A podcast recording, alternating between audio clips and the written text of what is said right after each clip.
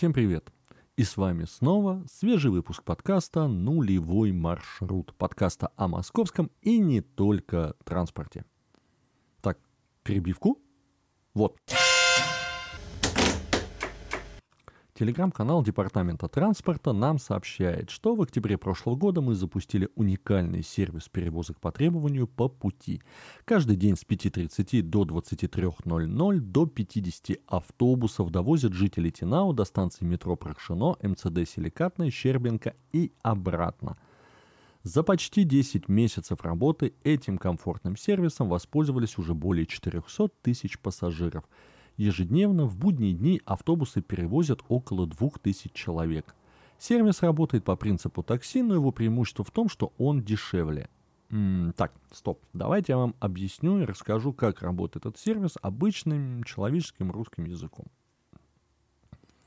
Когда-то давным-давно я жил в Подмосковье, и автобусы ко мне ходили очень-очень редко. Днем они ходили раз в 40 минут, а вечером они ходили раз в полтора часа. И если ты опоздал на автобус, который уходит в 19.30 от метро, то следующий автобус э, приходил только в 9 вечера. То есть представляете разницу. 19.30 и 21.00. Понятно, что если летом это как-то, ну, летом хорошо, тепло и прочее, а вот зимой, когда там минус 20, вот ждать полтора часа, э, я честно скажу, я спускался в метро и сидел, читал книжку на лавочке, потому что тепло. Нет, тут тогда не было Макдональдсов еще, вот, но тепло, хорошо и замечательно. Так вот, как работает сервис по пути? Человек выходит из метро и видит, что автобус показал ему хвост. Он понимает, что ждать ему следующего автобуса очень долго, и тогда он достает мобильный телефон, открывает приложение московского транспорта, находит там сервис по пути и нажимает точку «Откуда?», то бишь от метро, либо от МЦД, куда выбирает свою деревню. Ну, не знаю, на скидке, ну, Малинки там. Я не знаю, правда, он ходит в Малинки или нет. Ну, к примеру, Малинки. Ему приложение пишет, автобус прибудет через 10 минут. То есть понимаете, что не 10, не полтора часа ждать, а 10 минут. Через 10 минут приезжает офигеннейший, комфортабельный микроавтобус «Мерседес» с мягкими креслами, с USB-зарядками. Летом там работает кондиционер, там хорошо и прохладно. Зимой там работает обогреватель, там хорошо и тепло. И вообще автобусы очень-очень крутые, вплоть до того, что там даже стоят камеры, которые смотрят на дорогу, считывают, номер, э, считывают дорожные знаки, и, соответственно, автобус едет с максимально разрешенной на этом участке скоростью. Там полный фарш, вообще офигенно. Автобусы реально очень классные. И он вас просто везет до дома. В чем прикол, скажете вы? Ну, во-первых, прикол заключается в том, что, как говорится, вернее, не прикол, подвох.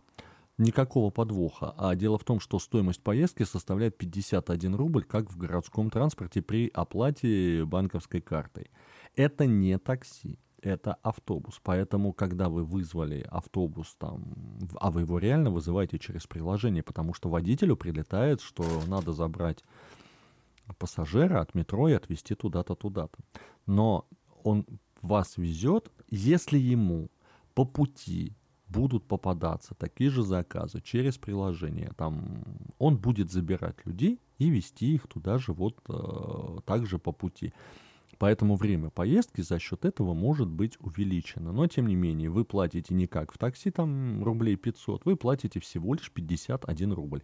Если вы хотите ехать один, без сопровождающих и быстро, заказывайте такси, вообще не вопрос. Так вот, стоимость поездки составляет 51 рубль, как в городском транспорте при оплате банковской картой. Среднее время ожидания транспорта 13,5 минут, время в пути 17 минут. Да, и вот то, что я говорил, в салоне есть телевизор, USB-зарядки, климат-контроль, столики с подставкой для воды – даже лампочки для чтения.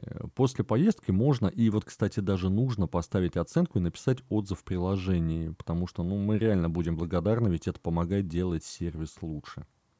Сегодня по пути работает в пяти поселениях Тинау. Сосинское, Воскресенское, Филимонковское, Десеновское и Рязановское. Он, кстати, действительно улучшил транспортную доступность в быстро растущем округе, а для многих пассажиров стал любимым способом передвижения. Я немножко в теме этого сервиса, и поэтому я скажу, что да, да, да, очень многие пассажиры с удовольствием пересели на именно сервис по пути потому что стоимость недорогая, автобусы сидячие. Да, есть небольшой, скажем так, минус, но это минус для кого?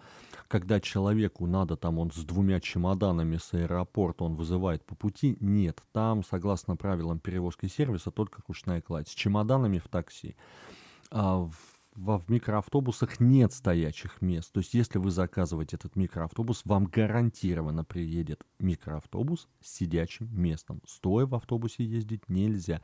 И как только автобус заполняется, система распознает, что автобус полностью заполнен, и водителю перестает прилетать заказы. На днях в тестовом формате сервис запустили на территории Сколково. Территория более 400 гектаров. Здесь работает более 36 тысяч человек. Вот на первом этапе сервис будет тестировать фокус-группы из 100 участников, сотрудников Сколково. Автобусы будут ходить от МЦД Сколково до остановки внутри зоны и обратно. До конца августа планируем запустить по пути в Сколково в полноценном режиме уже для всех пассажиров. И да, пасхалочка. Кроме того, до конца года появятся возможности заказывать автобусы для поездок не только до станции метро и МЦД. Так, немножко вот отступлю. То есть вот сейчас это работает как? Когда ты выходишь из дома, соответственно, автобус можно заказать только либо до станции метро и МЦД. То есть он между деревнями, между населенными пунктами, между когда внутри населенных пунктов он не ездит. То есть он везет ровно до задачи отвести вас до метро либо МЦД то есть, да, такого транспортного. Но вот э,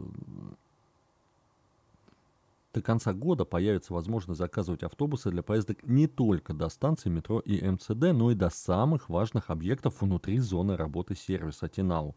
Школ, поликлиник, МФЦ, детских садов, отделений почты. Таким образом, пассажиры смогут быстрее и комфортнее добираться до социально значимых объектов. А вот сейчас формируется перечень, который планируется расширять с учетом предложений ну и пожеланий пассажиров. Это реально очень классно, это реально очень клево, это очень удобно. Я в свое время вам могу сказать, что сервисом по пути накатал не один час. Поэтому я знаю, как это работает, и это, это классно работает. Сервис перевозок по требованию по пути не имеет аналогов в России. Мы вложили в этот проект много усилий, и сегодня это точно готовая модель для применения на практике в любом месте. Мы считаем, что наш опыт может быть полезен регионам. Запуск подобной модели позволяет повысить транспортную доступность территории. Да, абсолютно согласен, особенно в регионах это очень актуально. Поэтому это круто. Это реально очень-очень круто, и сервис действительно вот я каждый раз когда рассказываю про этот сервис, я всегда говорю, вот почему в моем детстве его не было, почему мне приходилось стоять по полтора часа, ожидая автобуса, особенно зимой, вместо того, чтобы сесть и спокойненько доехать. Второй диаметр МЦД вернулся к двухпутному движению на участке между платформой Рижская и Курским вокзалом, пишут коллеги из издания «Транспорт России». Это у нас телеграм-канал 1520 все АЖД. Офигенно, я очень рад, что они наконец-то вернулись в эфир. Я их с удовольствием читал. В основном, правда, не комментировал, но читал я их постоянно. Они у меня даже не замьючены. То есть у меня оповещалки стоят на этот канал. Так что, ребята, если вы меня слушаете, вам большой респект и большой респект и уважуха. Центральная ППК опубликовала расписание на своем сайте как минимум за неделю до предполагаемого запуска. Однако по состоянию на 11 часов от 31 июля официальных пресс-релизов о предстоящем изменении графика движения на сайтах ЦППК Московской железной дороги и московского транспорта опубликовано не было. Обычно такие безмолвствования происходят, когда открытие транспортных объектов связано с торжественным участием первых лиц, чьи деловые графики оперативно могут меняться и заранее не анонсируется. Поэтому об изменениях пассажиры узнают только по факту, отмечает издание. После нововведения значительно сократилось количество электричек на Рижском вокзале. Издание отмечает, что в новом расписании появились рекордные по протяженности и дальности поездки на московском узле электрички. Теперь без пересадки можно доехать от Тулы до Румянцева, Волоколамска и даже Шаховской. Я могу только вот сказать «да». Вот хорошие новости, вот действительно очень хорошие новости. И, насколько я знаю, действительно запустили двупутное движение. Об этом уже прошла информация везде. В течение недели поезда ходят и ходят достаточно быстро. То есть интервалы уменьшились. Теперь не надо так достаточно долго ждать. Платформа Каланчевская сегодняшнего дня лишилась своего исторического названия и переименована в площадь трех вокзалов. Соответствующий приказ вы... выпустил Росжелдор. Инициатором переименования была мэрия Москвы, которая провела на сайте «Активный гражданин» опрос об отношении пользователей к переименованию. За изменение названия высказались 52%, пользователей за то, чтобы сохранить 39. Каланчевская, вообще-то, на секундочку, была открыта в 1865 году. Кстати, кстати, если вы не знаете, то э, вот Каланчевская улица, Каланчевская железнодорожная станция, Каланчевская площадь, на секундочку, это старое название Комсомольской площади в Москве, все эти названия происходят от Каланчевского поля, которое тянулось в 17 веке от земляного вала до нынешней Краснопрудной улицы. Название местности происходило от стоявшей на северо-западной окраине поля Каланчи деревянного царского дворца, который также назывался Каланчевским.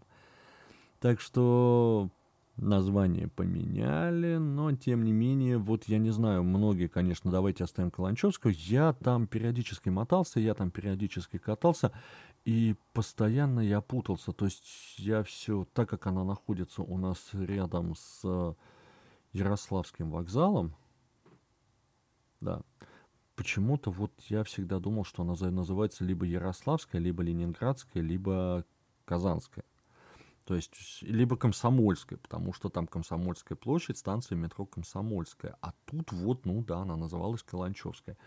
Поэтому я даже не знаю. Я пропустил вот этот вот голосование между на портале «Активный гражданин», но, тем не менее, могу сказать только одно, что, в принципе, ну да, ну упс, ну переименовали. Хотя вот историческое название, в принципе, можно было оставить. Я не знаю, почему, откуда сейчас идет вот такая вот волна переименований всего, чего только можно, но, тем не менее, может быть, стоило и оставить название Каланчевской. Хотя люди уже привыкли, площадь трех вокзалов, да, станция Осторожно, двери закрываются. Следующая станция – площадь трех вокзалов. Ну, звучит, звучит. Мне нравится. Трамвай в городе. Музей транспорта Москвы выпустил первую серию подкастов «Трамваи в городе». В первых трех выпусках рассказывают о трамвайных вагонах из своей коллекции «Конка», «Трамвай Р-1» и «Татра Т-3» и рассуждают о перспективах развития трамвайной системы города. Подкасты станут дополнительным форматом изучения экспонатов на сайте музея в разделе «Коллекция». Там музей публикует исторические и технические данные об экспонатах. Подкаст ведут сотрудники музея, экскурсовод Антон Гурков и специалист научно-исследовательского отдела Игорь Руженцев. В первых выпусках «Почему Татра Т-3 самый знаковый московский трамвай», как сложилась судьба французской иконки в 1990-е, где сегодня можно увидеть крановую платформу Сварс. Ну что я могу сказать? Описание, ссылочка на подкаст будет в описании к этому подкасту. Больше подкастов хороших и умных, и грамотных. Это я про себя. Ну ладно, вам судить, хороший у меня подкаст или нет. А мы идем дальше и опять же про трамваи. И не только. Сегодня на трамвайных маршрутах есть около 50 остановок по требованию. Они экономят до 10 минут времени вашей поездки. Водители могут проехать мимо такой остановки, если на ней нет пассажиров. Чтобы выйти из трамвая, нужно заранее нажать кнопку на поручне, тогда водитель остановится и разблокирует двери. Следите за звуковыми объявлениями и смотрите информацию об остановках на табло трамваев. Об этом нам сообщает Департамент транспорта города Москвы. А я в свое время очень активно сталкивался с остановками по требованию. Это ну, активно на автобусах, то есть это в Подмосковье, в принципе, это нормальная норма автобус, остановки по требованию. Это реально нормально. Это, это норма, как сказал бы один ТВ-персонаж. Не буду называть, но вы уже поняли, о ком я. Так вот, это классно, это замечательно, это удобно, когда, особенно зимой, когда на автобусной остановке никого нет, э, выходить никому не надо, автобус не останавливается, не открывает двери, не выстужает салон, и поэтому он проезжает мимо. Это действительно очень удобно. Но в городских условиях, когда общественный транспорт ходит по расписанию, Поэтому, соответственно, остановки заложены в расписании, то мы получаем, что если у нас автобусная остановка по требованию, либо она в расписании есть, и автобус должен там, ну, я имею в виду трамвай должен на ней остановиться, э, соответственно, постоять какое-то время. Если ее в расписании нет, соответственно, в расписании этот перегон идет э, прохождение определенного времени. И мы получаем, что а трамвай не должен был останавливаться, но он остановился, он потерял 30 секунд, значит, это время должно быть на всякий случай заложено все равно в расписании. Посмотрим, посмотрим, посмотрим. А в Москве вот автобусные остановки по требованию есть, я знаю одну из таких, я на ней периодически выхожу. Кстати, лайфхак для тех, кто никогда не пользовался вот такими вот э, моментами.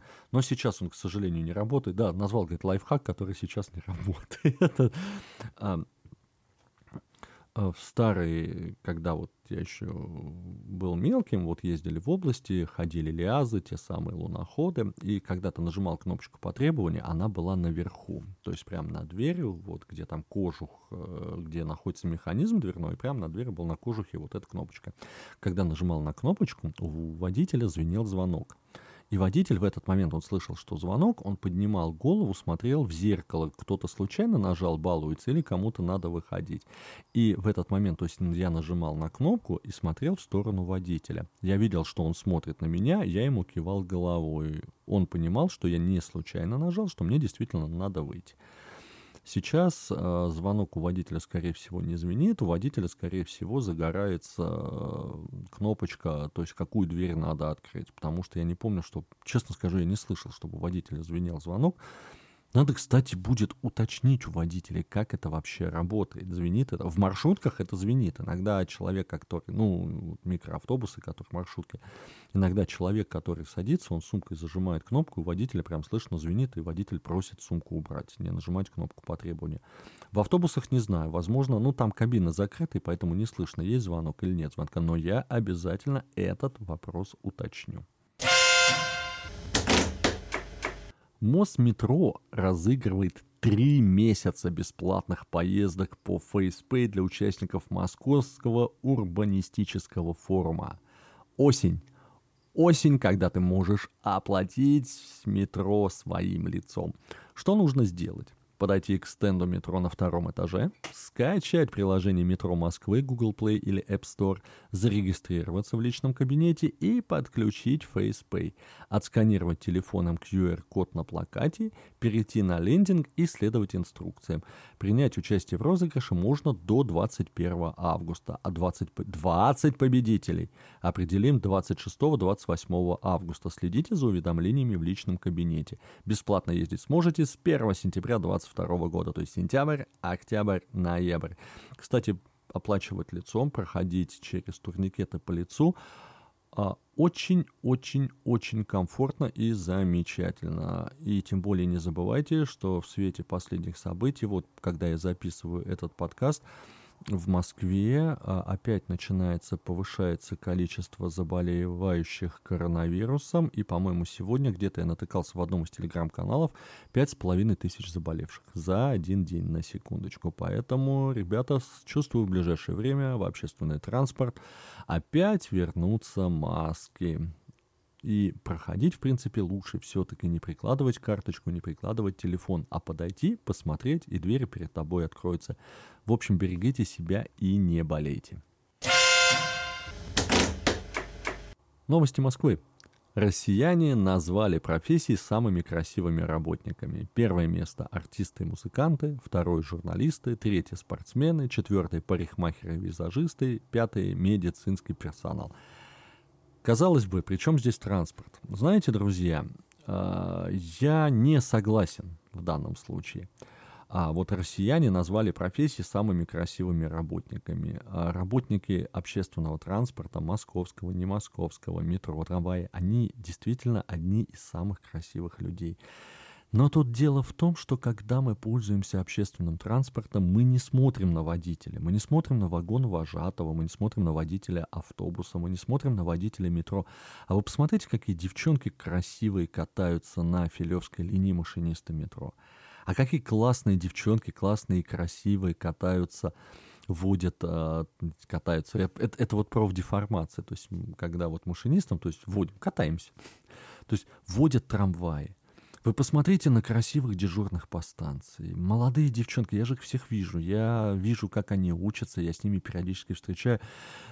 Цветник. Они действительно очень классные, очень замечательные. А когда в новая форма, белые рубахи, красные шапочки, да вы что, да, а машинисты, вы посмотрите, вот даже кто пользуется московским транспортом, а, рекламные вот ролики, там, машинисты метро, вы думаете, это приглашенный? Нет. Это реальные люди, это реальные дежурные по станции, это реальные машинисты. И вот один, одно, там, одно из лиц московского метрополитена, машинист Витя Талала, я вам скажу больше, я Виктора знаю лично, мы с ним вместе работали в депо планерное, когда я там работал машинистом. Это реальные люди, это живые, поэтому вот я тут категорически не согласен с россиянами, которые нас среди профессий с самыми красивыми работниками не упомянули общественный транспорт. А вы знали, что в метро появятся бесступенчатые траволаторы? Вообще не в курсе был, но тем не менее.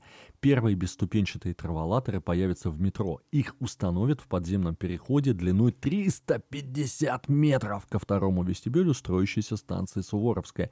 Они сильно сократят время передвижения и позволят легко перевозить тяжелый багаж – откроют Суворовскую, я там обязательно побываю, потому что я вам открою небольшую тайну. Я очень-очень жду этой станции, мне очень ее не хватает, потому что я пользуюсь этой линией, и там нет пересадки на кольцевую линию. Насколько я помню, Суворовская это будет пересадка на кольцо. 1 июня изменился порядок возврата залоговых троек. Раньше четкого срока не было, а теперь 5 лет с момента покупки. Когда вы возвращаете тройки в кассы, они проходят обработку и повторно продаются. Потребление пластика сокращается. Стоп, проходят повторно обработку, проходят обработку, это не значит, что их моют, чистят, дезинфицируют и выдают кассу. Это значит, что с них снимается краска, и она полностью печатается все заново. То есть вот вы получаете новую тройку. То есть она, может быть, чип достаточно старый, ну, довольно старый, но, тем не менее, тройка сама по себе уже новая, то есть новая печать, это, это классно, это красиво. Если у вас есть ненужные тройки, можете вернуть их в метро и получить залоговую стоимость. Вот пассажиры возвратили более 180 тысяч троек. После 1 сентября тройка старше 5 лет становится вашей собственностью. Вернуть ее уже не получится, но она все равно будет работать. Даже в этом не сомневайтесь. Почти все пассажиры метро отказываются от печати чеков в автоматах по продаже билетов. Более 95%. Всегда есть электронная версия чека, нужно только отсканировать QR-код на экране после покупки или пополнения карты тройки. Ну, если учесть, что бумажные чеки и так народ в массе своей выбрасывает, ну, можно отсканировать. Но это действительно хорошо, меньше расход бумаги, это классно, это, блин, ну, это, это реально классно, поэтому я, например, пополняю карту тройку через телефон. Во-первых, чек остается в личном кабинете э, бан- банка, то есть который всегда можно предъявить покупку. Активирую их э, ну, не в метро, активирую их, скорее всего, вот, как правило, либо через телефон, либо в автобусе. Да, в автобусе очень удобно активировать то, что они сейчас вот сделали, что можно активировать тройку в общественном транспорте, вот реально. Потому что иногда доходил до того, что через телефон ты ее активировать не можешь, а до метро еще надо доехать. И приходится либо ехать бесплатно зайцем, либо покупать билетик у водителя, который, ну, тогда продавали, сейчас уже нет. Ну, сейчас вот сделали, то есть через телефон пополняешь, даже можно без телефона, есть приложение, то есть по номеру карты тройки происходит пополнение, а уже активируется она через валидатор, через, да, вот, желтый валидатор на общественном транспорте. С начала этого года московский метро взыскало с автомобилистов 9 миллионов рублей за остановки движения трамваев. 9 миллионов рублей. Такая сумма за 23 часа задержек трамваев. Десятки тысяч человек из-за этого были вынуждены ехать в объезд или менять свои планы. Юристы Мосметро при длительных остановках движения городского транспорта обращаются в суд, чтобы взыскать убытки. Это регулярная практика. Мы учитываем число отмененных рейсов, их длину, время задержки и сколько пассажиров могли проехать за это время. Сегодня в судах рассматривают иски на сумму более 25 миллионов рублей. То есть вот за полгода взыскали 9 миллионов. Трамвайную сеть столицы передали в Мосметро в 2021 году. Это затронуло трамвайные вагоны, пути, остановки, 4 международных автовокзала и 2 автостанции. В Мосметро перешли более 6 тысяч сотрудников автовокзалов, трамвайного управления и, конечно, водителей – Юридическая служба метро помогла реализовать передачу быстро, максимально комфортно для пассажиров и в этом году выиграла в конкурсе «Лучший юридический департамент России» именно за проект передачи инфраструктуры трамвайной сети, автовокзалов и автостанций. Теперь мы вместе улучшаем уровень сервиса для пассажиров. Я тут э, разговаривал с одним товарищем, и к нему приходит, ну, врач, э, к нему приходит э, на сеансы массажа, приходит, видимо, водитель трамвая. И вот водитель трамвая, вот, передали трамваи в метро, пришли толстозадые руководители, ни хрена не знают, ни хрена не видят. Вработать стало невозможно. А я улыбаюсь и говорю, что, работать что ли заставили? Тот врач такой говорит, ну, видимо, да, судя по такой реакции. На самом деле, а, метрополитен, да, сейчас трамваи принадлежат метрополитену, и, соответственно, трамваи начинают потихонечку дотягиваться, подтягиваться до высокого уровня. А в московском метро реально очень высокий уровень по обслуживанию пассажиров, и поэтому, да, да, да, понятно, что процесс перехода но, тем не менее, я вам больше могу сказать, что в трамвае люди идут, в трамвае идет очень много людей, и группы заполнены уже, наверное, на ближайшие полгода. Как правильно? Станция Кожуховская, Кожуховская или Кожуховская? Станцию назвали по бывшей деревне, которая была в этом районе, а саму деревню по старому имени Кожух – Именно поэтому правильный вариант именно первая, Кожуховская. Об этом нам сообщает э, ТГ-канал «Мир метро». Кстати, разница глубины между Кожуховской и соседней Дубровкой чуть больше 50 метров. Если стоять на платформе станции, можно заметить, как прибывающий из центра поезд резко выныривает из глубины. Скажите мне, други, а вы вообще в курсе, что такое кожух? Я боюсь, что многие даже не в курсе. Так вот, кожух это, это такой кафтан, подбитый мехом. Традиционная славянская одежда, сшитая из овечьих и телячьих шкур. Кстати, кожух упоминается еще в слове о полку Игореве. Иоанн Калита оставил своему сыну Семену кожух червленый, жемчужный. А, кожухи шьют разной длины с рукавами без э, преимуществом белого цвета. Кожухи носят зимой и летом как часть традиционного костюма украинского, русского и так далее. Кожухи иногда вышивают шелст, шелковыми и шерстяными нитками. То есть, соответственно, летний вариант это кожух у нас получается без рукавов, то есть такая получается как безрукавка, ну потому что, извините, летом ходить э, в кожухе, для пошива которого надо 6-7 бараньих шкур, это еще то удовольствие. Поэтому это вот такая вот безрукавка на раннюю, там, скажем, на весну, на лето, когда вот с одной стороны вроде бы и тепло, с другой стороны не особо. А зимой, да, это такой шикарный тулупчик меховой, очень теплый, такой очень-очень, поэтому нет. Кожух это вещь классная, и если вы вдруг захотите себе кожух, название кожух, вжух, кожух. Не, классно. Так что, если вы вдруг захотите себе кожух, вы можете купить, насколько я знаю, они продаются в Москве. Ну, как минимум, погуглить можно. А на данный момент, наверное, у меня уже и все. Вот такие новости у нас за прошлую неделю. Ссылки, которые я вспомню, я в описании к подкасту и в прошлому подкасту я забыл указать ссылку на телеграм-канал э, данного подкаста. Надеюсь, что в этот раз не забуду. С вами был Макс Рублев, тот самый Метроэльф. Хорошего дня вам, отличного настроения и берегите себя и не болейте. Что-то меня все-таки пугает эта статистика по заболеваниям. Болеть категорически не хочется. В общем, всем удачи, всем пока.